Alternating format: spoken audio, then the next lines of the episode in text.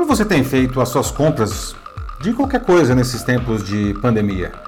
Possivelmente o e-commerce ganhou espaço na sua vida nesse período, né? não só porque as lojas de muitos segmentos estavam fechadas, mas também porque o comércio eletrônico surgiu como mais, como mais vantajoso, nem que seja porque você não precisa ficar saindo de casa, diminuindo a chance de se contaminar pelo Covid-19.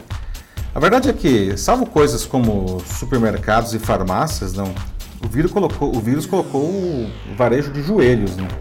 E a situação só não foi ainda mais dramática porque o e-commerce existe. Já falei aqui de boas iniciativas para ajudar principalmente os micro varejistas, é, como grandes plataformas como o Magazine Luiza, ajudando esses pequenos a escoarem os seus estoques. Né? E tudo isso é muito legal. Em momentos de crise aguda como essa, a gente tem mesmo que achar saídas criativas e fazer parcerias. Né? Mas há também um outro lado, não? Essas parcerias elas precisam ser de ganha-ganha. Relações não podem ser desequilibradas ou a parte mais forte pode acabar asfixiando a mais fraca, não. E isso é algo que pode acontecer no varejo, né? prejudicando a experiência global do consumidor. Eu sou Paulo Silvestre, consultor de mídia, cultura e transformação digital, e essa é mais uma pílula de cultura digital para começarmos bem a semana, disponível em vídeo e em podcast. Há muitos anos ouvi de uma colega americana a expressão a planície está coberta de corpos de pioneiros. É uma referência à chamada Marcha para o Oeste do século XIX, em que o governo dos Estados Unidos incentivava pessoas comuns a ocupar as planícies a oeste dos três estados originais. Não? E eventualmente isso acabou acontecendo, não? e os brancos chegaram até o Pacífico. Mas muitos colonos morreram antes disso porque eles não tinham a menor ideia de como vencer nessa empreitada.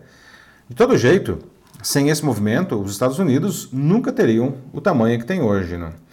Eu vejo o varejo físico hoje como pioneiros, não? apesar do e-commerce já existir há décadas. Não?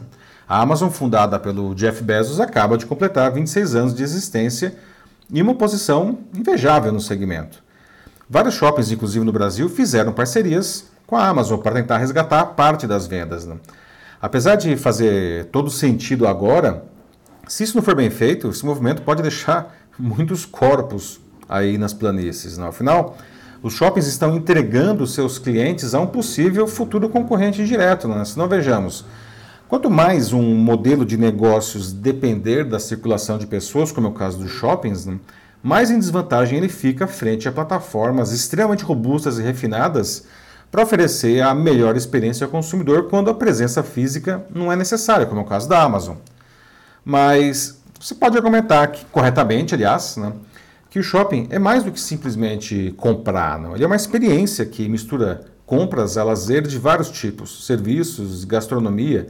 Quem vai ao shopping, por isso, continuará indo, tá? mas a coisa muda de figura é, com quem vai só para comprar. Quem viu as aglomerações na reabertura dos shoppings aqui em São Paulo nesta quinta pode achar que esse risco não existe, não.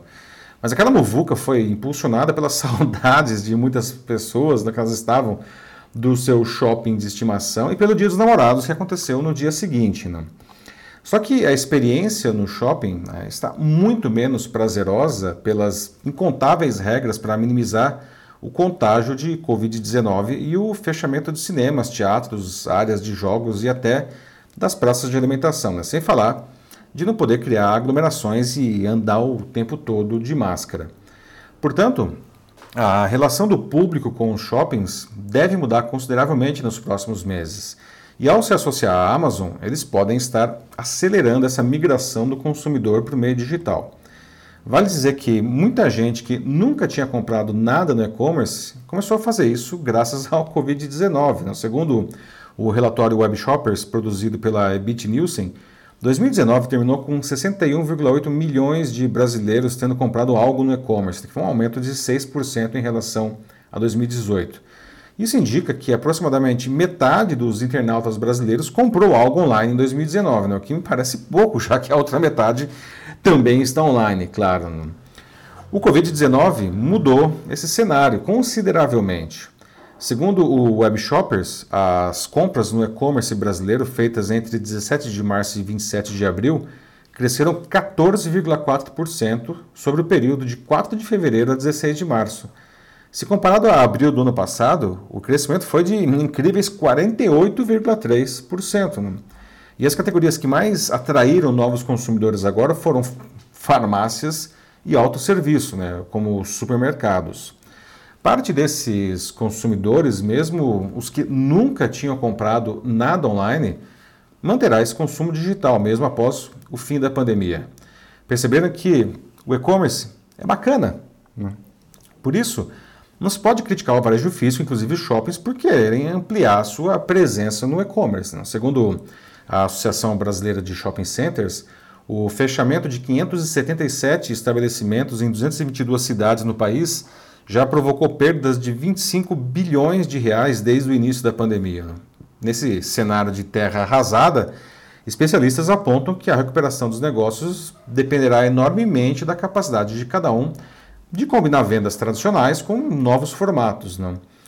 O risco de os shoppings dependerem cada vez mais das Amazons da vida para continuar existindo acontece porque até março a maioria deles achava que estar no meio digital era ter um site e um aplicativo institucional com uma lista de lojas. Não? E ao se associar a plataformas de e-commerce totalmente maduras, cria-se um relacionamento muito desequilibrado. Não? As plataformas vão se apropriar desses clientes e se relacionar com eles de um jeito que os shoppings não conseguem fazer, eles nem sonham como fazer isso. Né? Então, veja só, eu frequento shoppings desde criança, não, regularmente. Praticamente toda semana eu devo ter ido no shopping. Não? mas eu conto nos dedos das mãos a quantidade de vezes que um shopping fez uma oferta realmente personalizada para mim, né? apesar de todo esse relacionamento. Né? Muito antes do Covid-19, já se falava do apocalipse do varejo, né? que vem fechando milhares de lojas físicas nos Estados Unidos desde 2010. A principal causa é a migração de consumidores para o e-commerce. Né? Estudo de 2017 do Credit Suisse previu que de 20 a 25% dos shopping centers americanos fechariam as portas nos próximos anos. Em compensação, de acordo com a Associação Brasileira de Comércio Eletrônico, o Brasil abriu por mais de uma loja virtual por minuto desde o início do isolamento social em março. Não. Em pouco mais de dois meses, foram 107 mil novos estabelecimentos criados na internet. Os setores com mais novas lojas digitais foram moda, alimentos e serviços. Antes da quarentena, a média de abertura de lojas na internet era de 10 mil estabelecimentos por mês. Já vi isso acontecer antes, tá? nas empresas de comunicação tradicionais. Né? Apesar de elas terem sido pioneiras da internet no Brasil, elas nunca abraçaram realmente o meio digital como deveriam. Né?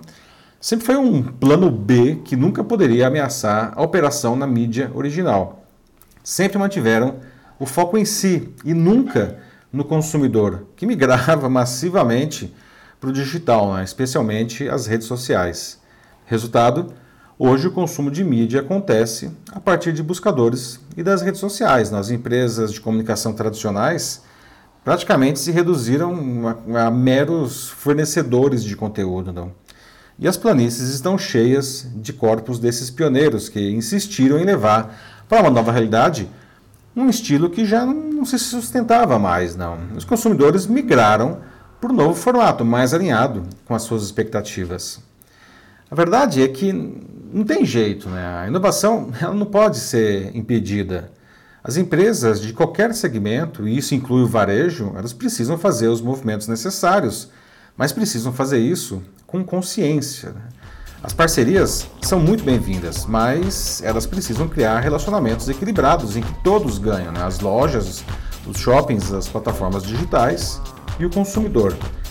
Dura fazer isso com a faca no pescoço, né? mas ainda dá tempo de se fazer o certo. É isso aí, meus amigos. Como está a sua empresa nesse cenário de transformação digital? Está né? Tá indo bem ou está se sentindo perdida? Está precisando de ajuda? Fala comigo, só mandar uma mensagem aqui para mim. Eu sou Paulo Silvestre, consultor de mídia, cultura e transformação digital. Um fraternal abraço. Tchau.